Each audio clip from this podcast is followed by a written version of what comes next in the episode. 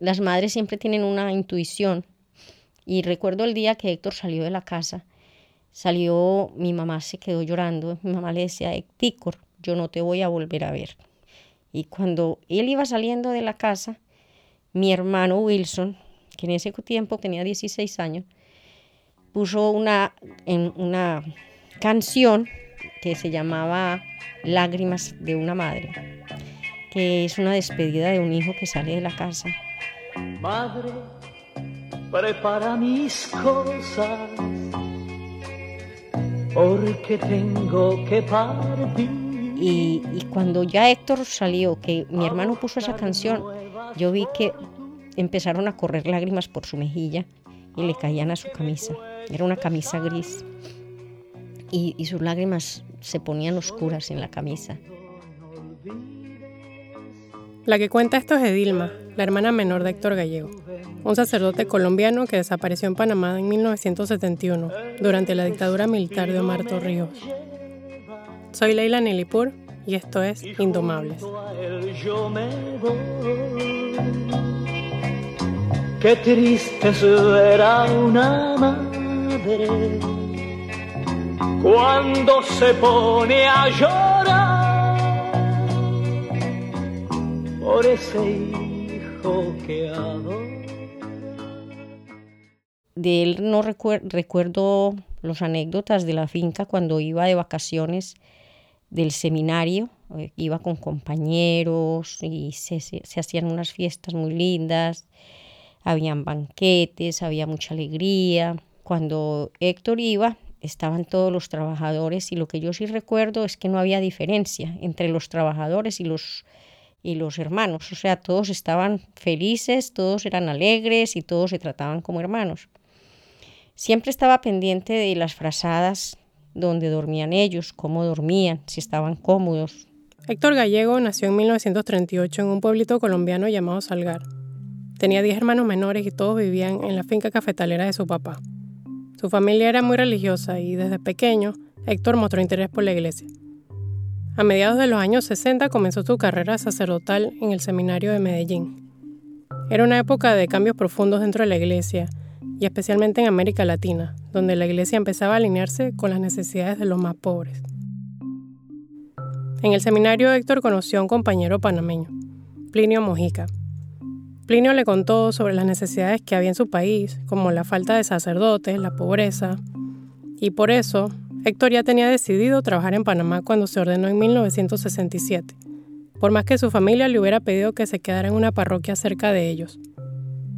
Ya en Panamá lo asignaron al poblado de Santa Fe en la provincia de Veraguas. Esto queda a unos 300 kilómetros de la ciudad de Panamá. Para que se imaginen el lugar, mejor escucharlo en la voz del mismo Héctor.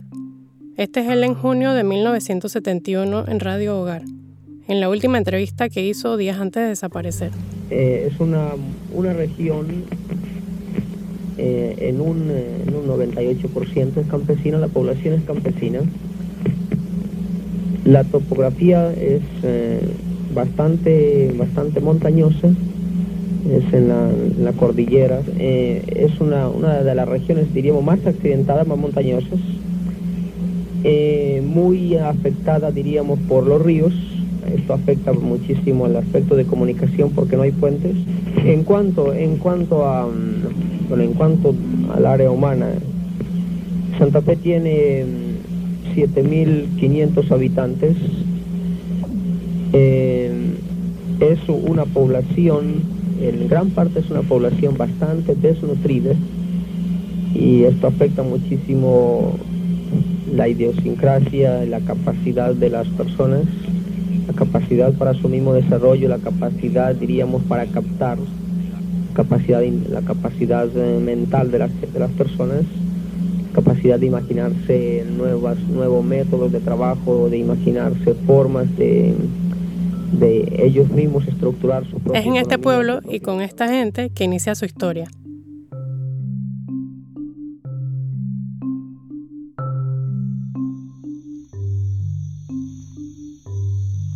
Mi primer encuentro con Héctor fue un día jueves. Este es Jacinto Peña, uno de los últimos santafereños en ver a Héctor Gallego con vida. Aunque ya han pasado 50 años, Jacinto recuerda que lo conoció por primera vez un jueves porque se lo topó el día que usualmente se reunían en la comunidad. Ese día jueves yo venía subiendo de mi casa, traía un motete lleno de semillas de caña y me encontré con un joven que iba en una mula y al darle los buenos días, pues él me los contestó, pero él se tiró de la mula al suelo, se bajó y fue a saludarme de la mano se presentó de una vez. Yo soy Héctor Gallego, he sido nombrado sacerdote de esta comunidad de Santa Fe.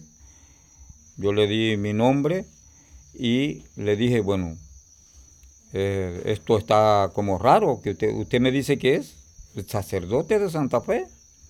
Dice, sí, me han nombrado el sacerdote de Santa Fe. Digo, es raro, pero ¿por qué es raro? Digo, no, porque es que los, sacerdotes no saludan a los pobres. Jacinto estaba acostumbrado a toparse con los sacerdotes por el camino y que ellos ni le dieran la mano ni lo saludaran. Dice que a veces ni lo volteaban a mirar. Así que por eso yo lo hallo raro. Dice, pues hombre, algún día tiene que haber alguien que sea diferente. Ese día Héctor lo invitó a participar en una reunión organizada por la parroquia el siguiente jueves. Le dijo que estaba buscando a los campesinos ocupados, los trabajadores, y a Jacinto eso de los ocupados se le quedó tanto en la cabeza que terminó yendo a la reunión por pura curiosidad. Y ese día más fui, fue como investigar cuántos ocupados estaban o qué clase de gente estaban reuniéndose con él. Fui al jueves siguiente, pues fui a la reunión y yo creo que todavía es jueves porque no he podido salirme de las reuniones. Sí, desde ese momento eh, comencé a trabajar con él y y hemos seguido pues. Quizás la rapidez con la que Héctor comenzó a movilizar a los campesinos tuvo que ver con lo que se encontró en Santa Fe, principalmente cuando se dio cuenta cómo era remunerado el trabajo en el campo. Yo comencé a trabajar de niño, niño, me pagaban un, un real, cinco centavos por recoger una lata de café del suelo. Cuando habla de una lata se refiere a un tanque, como los de pintura, de 32 libras. En el campo a los hombres les pagaban 50 centavos al día y a las mujeres 25 por el mismo trabajo.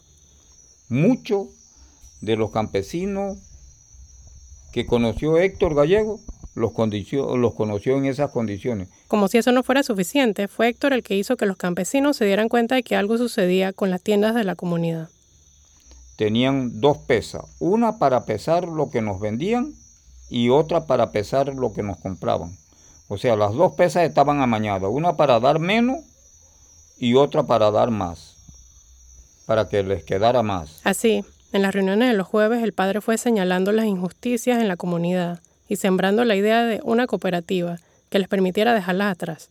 Pero los santafereños eran un público difícil de convencer. La gente tenía razón, no teníamos plata, sí. Ya le digo, pues, que el salario de nosotros era 50 centavos. ¿Qué ¿A qué nos alcanzaba 50 centavos? No nos alcanzaba para nada. Con una familia de, cinco personas, no. Eso no alcanzaba para nada. Pero todo cambió en una de esas reuniones de los jueves. Jacinto recuerda que en esa reunión estaban como siempre todos sentados en un círculo. Y cuando uno de los campesinos le volvió a decir a Héctor que eso de la cooperativa no iba a funcionar porque ellos no tenían dinero, el padre tomó una moneda de cinco centavos y la tiró en el centro del círculo. Bueno, Mira, ¿cuántos confites puedo yo comprar con esa moneda que hay ahí?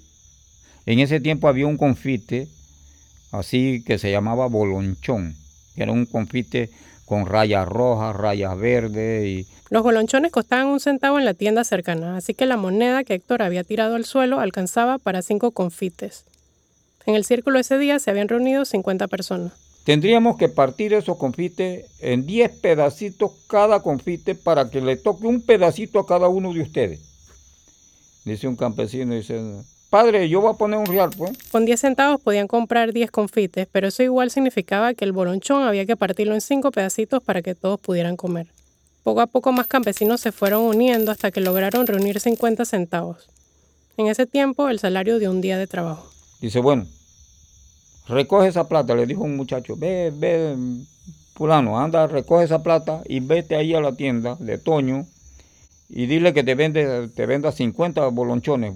Eran tantos confites y el tamaño de la compra tan inusual en Santa Fe, que Jacinto recuerda que el dueño de la tienda hasta pronto que si era que el padre gallego los quería para llenar una piñata.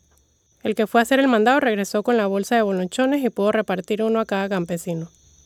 Dice, bueno, güey, miren, ¿cómo alcanzamos nosotros tener un confite para cada uno? Eso es con la cooperación. Y así mismo es que yo les digo que se hace la cooperativa.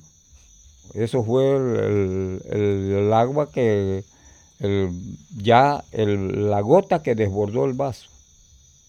Porque a los ocho días la gente de, allá de- del pantano reunieron nueve pesos y compraron, mandaron a comprar un saco de sal y se pusieron a vender sal. Héctor había logrado sembrar la semilla que luego se convertiría en la cooperativa La Esperanza de los Campesinos. En menos de una semana los campesinos abrieron las primeras dos tiendas abastecidas con lo que en el campo eran los productos esenciales. La sal porque es la que necesitamos todos los días para puntear la comida, ¿no? Y bueno, los fósforos para prender la candela. ¿ya? El jabón para lavar nuestra ropa. Y el querosín para alumbrarnos en la noche. Para 1970 la cooperativa era fuerte. Ese año movió 55 mil dólares. 55 mil dólares que no irían a parar a las tiendas de los patrones. Esas tiendas de las pesas amañadas.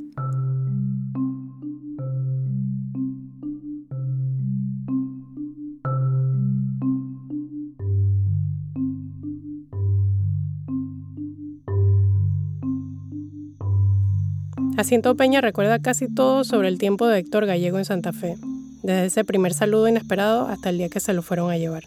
Lo he dicho tantas veces que eso no se me puede olvidar.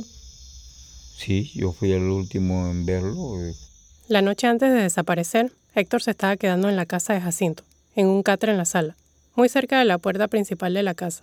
Cuando ya se habían ido todos a dormir a eso de las 12 de la noche, alguien tocó la puerta de la casa preguntando por Jacinto Peña.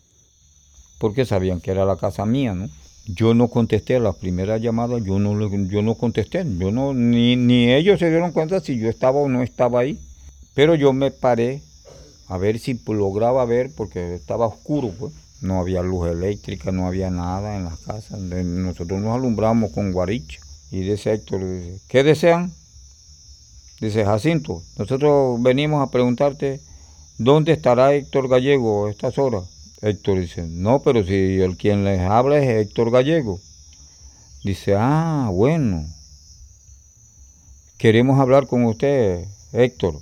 Queremos hablar con usted. Tenemos orden superior de que usted baje con nosotros al cuartel. Jacinto recuerda que Héctor en ese momento les dijo que era muy tarde, que él estaba muy cansado, como para acompañarlos al cuartel de Santiago, que estaba como a 45 minutos de Santa Fe.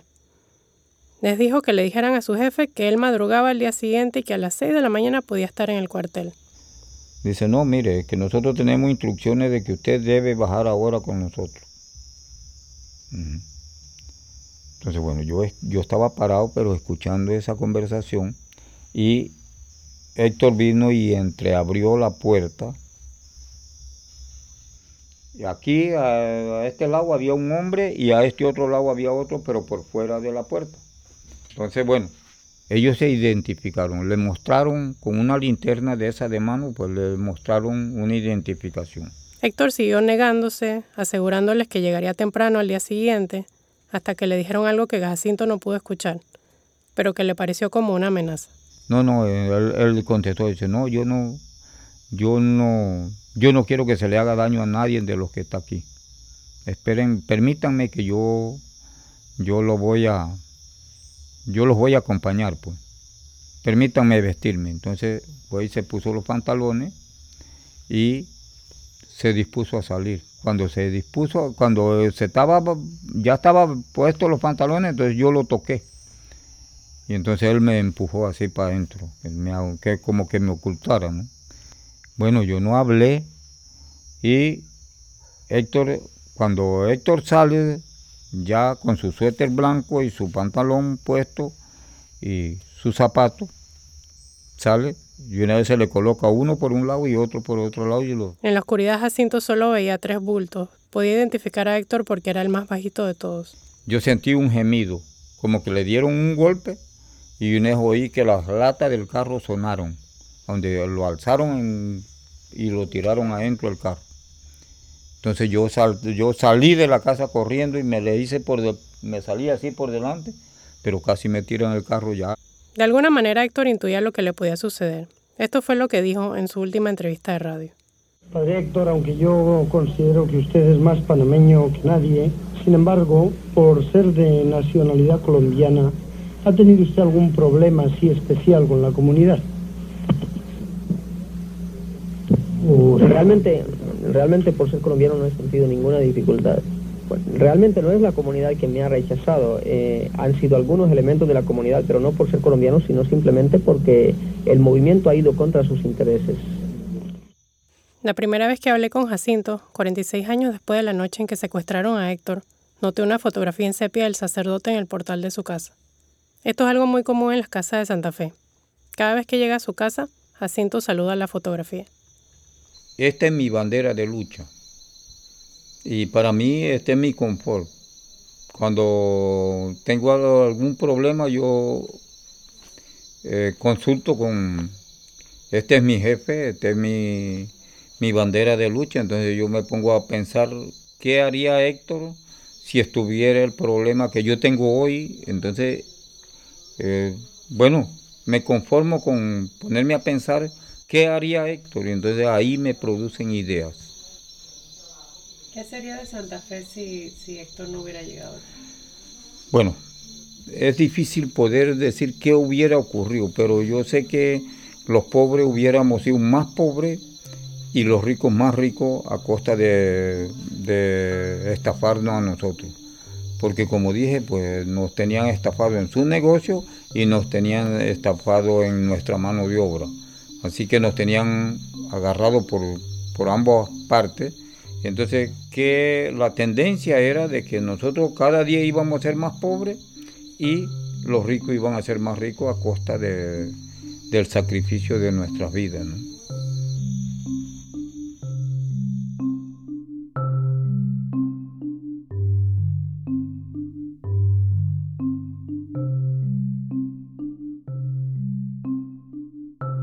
Yo recuerdo lo la primera vez que se supo la noticia de Héctor, de la desaparición de Héctor, yo tenía, yo contaba con apenas 11 años, iba a cumplir 11 años, y, y tocan a la puerta, y es un muchacho que va con, la, con el periódico de la localidad, y decía, y cuando dice secuestrado sacerdote colombiano, teme obispo panameño, pues inmediatamente Héctor, ¿no? Y estaba la foto de Héctor. Estaba mi mamá en, el fondo de la cocina, estaba mi mamá y mi mamá exclama, ay, ¿qué le pasó a mi muchacho?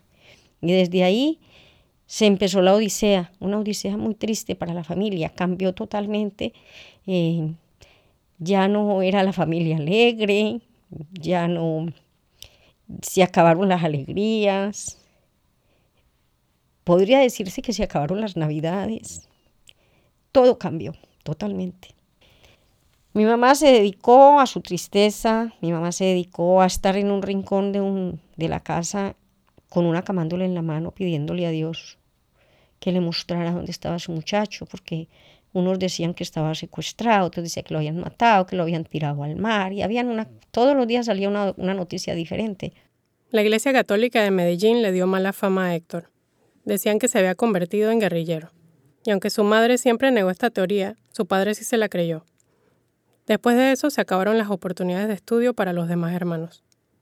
De ahí en adelante, mi papá decía, yo no voy a educar más guerrilleros, porque mi papá siempre lo dijo, Héctor se fue y acabó con todos nosotros. Y, él no quiso educar a ningún hijo más. Me decía, aprendan a leer y a escribir y ya.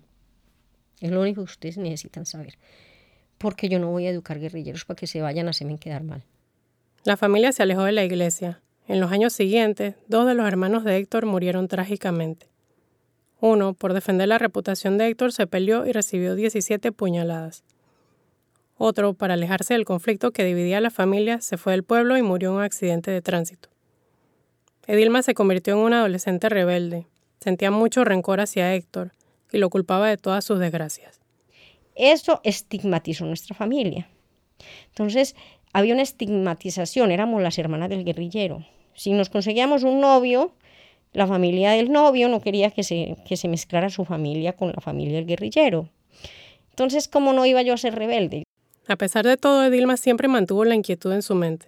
¿Quién era Héctor? Para 1999 no quedaba ningún hermano gallego en el pueblo de Salgar, donde habían crecido. Todos se habían mudado, incluyendo a Edilma. Pero en septiembre de ese año Edilma estaba allí, visitando a una tía. Y en eso llegó una llamada al pueblo. Era de Panamá. Buscaban a algún familiar del sacerdote Héctor Gallego.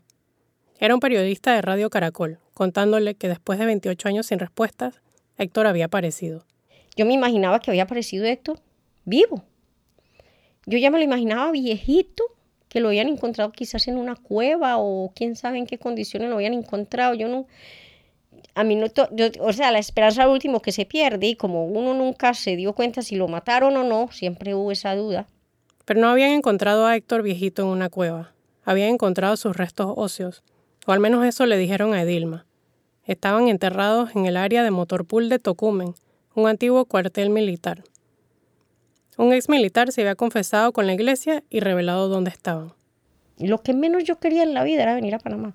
Pero finalmente llegó a Panamá con su hermana mayor, Nubia.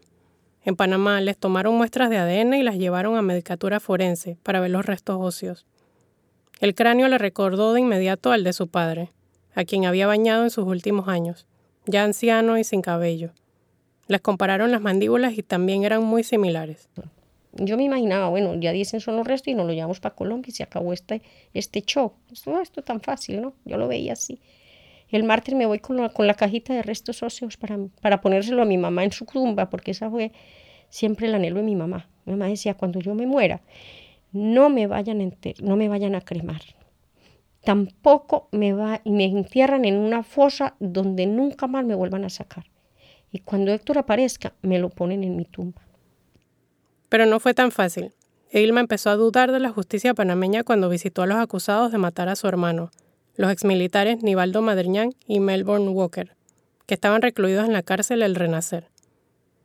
Su hermana no estaba de acuerdo en que fuera a visitarlos, pero ya estaba decidida. Yo solo quiero verles la cara a los que dicen que mataron a Héctor. Que me digan por qué lo mataron. ¿Qué pasó? ¿Quién era él? En la cárcel le contaron a Dilma que a ellos los habían encerrado después de un juicio muy rápido para proteger a los verdaderos culpables de la desaparición del cura. Los habían acusado de matar y enterrar a Héctor en Cañazas de Veraguas, la misma provincia donde está Santa Fe. O sea, yo pertenecí a una dictadura militar y no puedo decir que fui un santo pero tampoco puedo decir que fui un asesino, y menos de un sacerdote. Yo a su hermano no lo conocí. Así que yo no fui quien mató a su hermano. Esos restos son los de su hermano, pero van a hacer todo lo imposible por demostrar que no son. Esto lo dijo Nivaldo Madriñán, porque bueno, si los restos de Héctor aparecían en otro lugar, a ellos los habían condenado injustamente.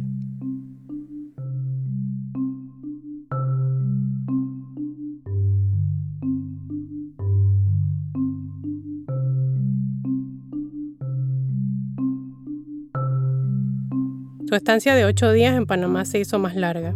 Para noviembre aún no tenían los resultados de las pruebas de ADN.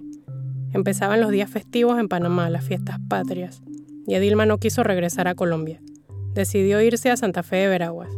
Si quería conocer a Héctor, 28 años después de su desaparición, era el mejor lugar para empezar. Y en, Santa Fe empecé a preguntar quién era Héctor. A los campesinos directamente, cómo era Héctor qué era, qué era lo que les enseñaba. Y si es verdad que Héctor era guerrillero, si es verdad que Héctor hacía entrenamientos militares y que los enseñaba a ustedes a coger un fusil. Y de boca de los campesinos me decían, el único fusil que su hermano tuvo en la mano fue la palabra de Dios. Y el machete para tirar machete con los campesinos porque era un campesino más. Ya de ahí empezaron a contarme pues cuál era la vida de Héctor, una vida precaria, una vida de humildad, una vida de hambre, de escasez, mm, de andar con los zapatos rotos, de no tener ni ropa para ponerse. O sea, vivía en una situación totalmente de pobreza. Siempre se dijo que Héctor lo habían matado por, por defenderle la, la, casa de la señora Juana y que ese había sido el, el detonante para que lo mataran. La señora Juana es una mujer campesina de Santa Fe. Según dicen, una de las autoridades de la provincia quería desalojarla de su rancho para tomarse el terreno. Y Juana, que estaba embarazada y no tenía dónde ir, acudió al cura. Entonces Héctor organizó la comunidad del cerro y con todo fue y le cercó la casa a la señora Juana durante la noche. Héctor llega cansado a su rancho a las 12 de la noche a dormir, cansado, rendido, y intentan quemarle la casa. Le, le prendieron fuego. Héctor estaba profundamente dormido. Se salvó porque los vecinos se dieron cuenta y lo despertaron a gritos. Ahora Juana tiene unos 90 años, aún conserva su rancho y la cerca de alambre que Héctor le hizo en 1971. Aunque ya no puede hablar muy claro, aún recuerda la última vez que lo vio. Héctor la mandó a llamar poco después de la quema de su rancho. Y yo fui allá y dije, ven, no se preocupe, que yo le voy a niño, un niño bautizado, van que está adentro. No se preocupe, usted va a tener su niño bien.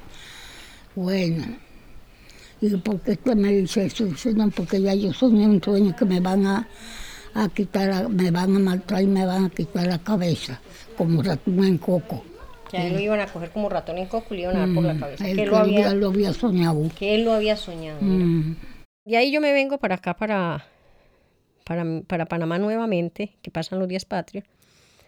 Y efectivamente en los primeros días de noviembre salen los resultados de ADN diciendo que ese no era Héctor. Después de lo que le había contado Madriñán y de lo que había visto en los restos, Edilma no creía en los resultados. Los restos óseos fueron cambiados, totalmente, estoy convencida. Entonces, ¿qué pasa? Mm, em, cambian, ya cambiaron de laboratorio, el laboratorio de Relaine dice que ellos no pudieron sacar la- el ADN por, por el estado de los huesos, entonces lo mandan al, al laboratorio de Asheville, que es el laboratorio de los Estados Unidos de América, del ejército de los Estados Unidos, y sale que no es Héctor y que es Elidoro Portugal. Porque ya había habido otra, otra familia de un desaparecido que se llamaba Eliodoro Portugal que también se había hecho hacer las pruebas. Entonces salió que era Eliodoro Portugal. Pero yo nunca he creído en eso. ¿Por qué? Primero, porque Eliodoro Portugal era un hombre alto. Eh, la ropa que se le encontró en la, en la osamenta, en la primera osamenta, era una ropa de una persona de más o menos unos 67 de estatura. Era una persona más bien baja. Definitivamente, bueno, le entregaron los restos a Patria, mm, que es su hija, le dieron cristiana sepultura a su padre. A partir de la aparición de los restos, se conformó la Comisión de la Verdad. Con ello continuaron las excavaciones entre 2001 y 2004 con el fin de investigar y revelar los crímenes cometidos durante la dictadura militar. Los rumores de dónde lo habían enterrado eran variados y Edilma buscó a Héctor en distintas partes del país, pero nunca lo encontró. El viaje de unos días en 1999 de Edilma se ha extendido 19 años. En 2015, dos años antes de fallecer, el ex general Manuel Antonio Noriega, el llamado hombre fuerte de Panamá, conversó con Edilma desde la cárcel y le contó cómo había muerto su hermano. También le confirmó que Héctor había sido enterrado en el motorpool de Tocumen. Cuando llegué al Renacer, empezamos a hablar.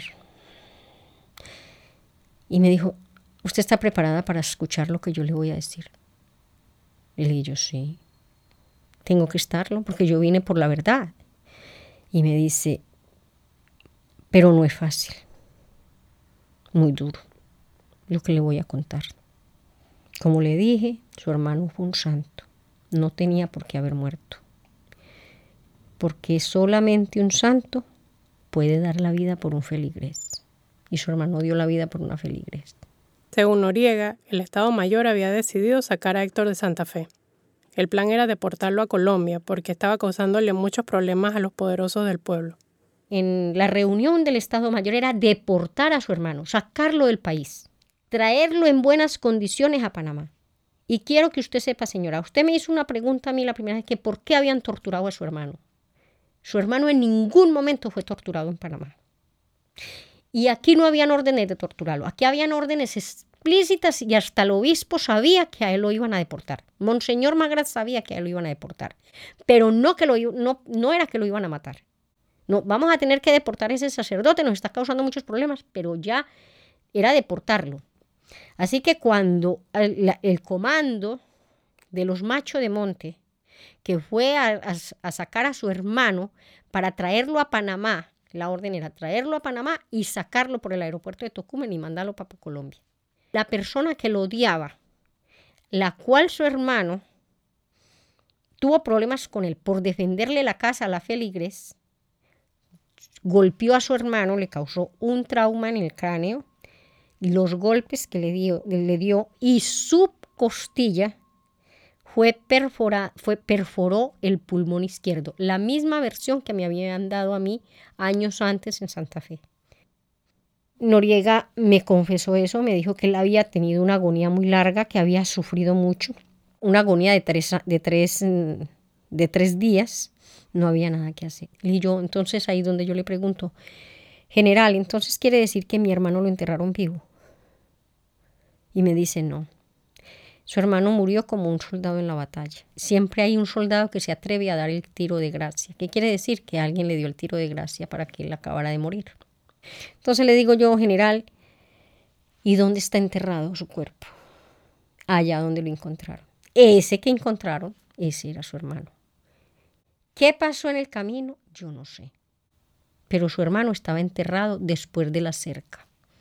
Allí mismo donde lo encontraron, ahí estaba en Motorpool. Esa es la historia de que creo que llegó a su final, porque creo y creo y confío que Dios me trajo a Panamá para saber la verdad. Y creo que esa es la verdad de lo que le pasó a Héctor. Siento que mi misión tuvo un fin y pude conocer la verdad.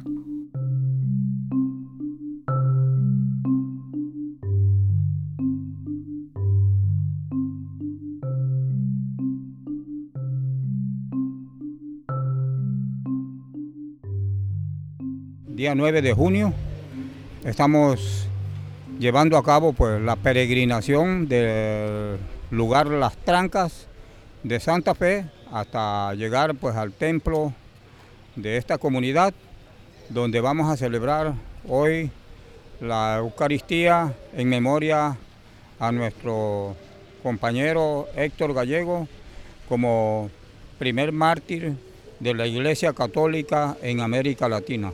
En Santa Fe Héctor está vivo. Desde la entrada del pueblo se ve la escuela que lleva su nombre. Al llegar a la plaza central sobresale una estatua de Héctor, protegida bajo el techo de un ranchito de paja, como el que le quemaron mientras dormía. La estatua está sobre una estructura de cemento en la que se lee Sacerdote Jesús Héctor Gallego, con su fecha y lugar de nacimiento. Y abajo dice secuestrado el 9 de junio de 1971. Por último, el lema por el que todos lo recuerdan, si desaparezco, no me busquen. Sigan la lucha. En las casas de quienes lo conocieron, en las tiendas y los pocos restaurantes del pueblo es común encontrar su retrato. En la misma plaza central está la cooperativa La Esperanza de los Campesinos. Según Jacinto, ahora son seis sucursales y doce negocios de la cooperativa en los distintos poblados que rodean Santa Fe. Hay más de 1.200 familias inscritas.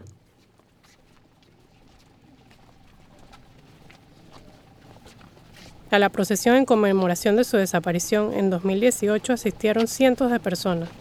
Caminaron a lo largo de un kilómetro recordando su legado, lanzando consignas, hasta llegar a la iglesia de Santa Fe. En el templo había bebés, niños, niñas, adolescentes, mujeres, hombres, ancianos. Todos los bancos estaban ocupados. Las personas de pie llenaban los pasillos la gente se conglomeraba en todas las entradas de la iglesia. Y hay que entender algo. Héctor desapareció hace 47 años. O sea que la mayoría de los que estaban en la iglesia ese día, aquellos menores de 50 años, ni siquiera lo llegaron a conocer. Mientras en el pueblo lo recordaban con cariño, no se imaginaban que en la ciudad ya se escuchaba el rumor de que los restos de Héctor habían sido finalmente identificados. de los 47 años de la desaparición física del sacerdote colombiano Jesús Héctor Gallego, se ha informado de que hay datos que revelan que algunas de las pruebas de ADN han dado positivo y darían con la ubicación de los restos del sacerdote. Cuando salió la noticia en junio, hablé con Edilma y me contó que una fuente en la que confía mucho le había asegurado que los restos de su hermano habían sido identificados. Ahora solo le queda esperar una declaración oficial del gobierno de Panamá. A inicio de septiembre, después de tres meses de silencio por parte del Estado, Edilma envió una carta al director del Instituto de Medicina Legal para confirmar los rumores. Aún no ha recibido respuesta.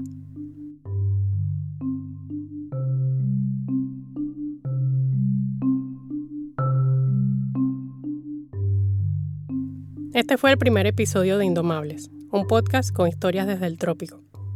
Queremos agradecer a Edilma Gallego por compartirnos su historia, a Jacinto Peña por recibirnos en su casa, a Rolando Percy, compositor de la canción Lágrimas de una Madre, de la agrupación paraguaya Los Blue Caps, por dejarnos incluirla en este episodio, a Miriam Espinosa por los artes que acompañan esta historia y a Quique de la Cruz por permitirnos grabar parte de esta historia en su estudio.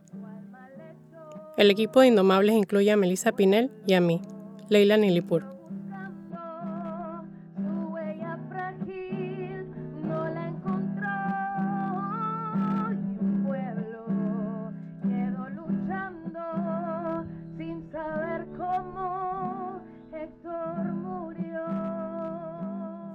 Después de Héctor, decenas de sacerdotes desaparecieron o fueron asesinados en la región, entre los años 1971 y 1998. Todos tenían una cosa en común, la Iglesia de los Pobres. Estos son algunos de sus nombres. William Woods, Rutilio Grande, Alfonso Navarro, Eufemio Hermógenes López Coarchita, Ernesto Barrera, Gaspar García Laviana, Octavio Ortiz, Rafael Palacios, Napoleón Macías, Óscar Arnulfo Romero y Galdames, Conrado de la Cruz Concepción, Walter Burdeckers, José María Gran Cirera, Faustino Villanueva Villanueva, Juan Alonso Fernández, Carlos Galvez Galindo, Tulio Marcelo Maruso, Stanley Francis Rother, Carlos Pérez Alonso, Carlos Ramiro Morales López, James Carney, Augusto Rafael Ramírez Monasterio, Ignacio Martín Baró, Joaquín López y López, Juan Ramón Moreno, Segundo Montes, Ignacio Elacuría, Amando López, Juan José Gerardi Conedera.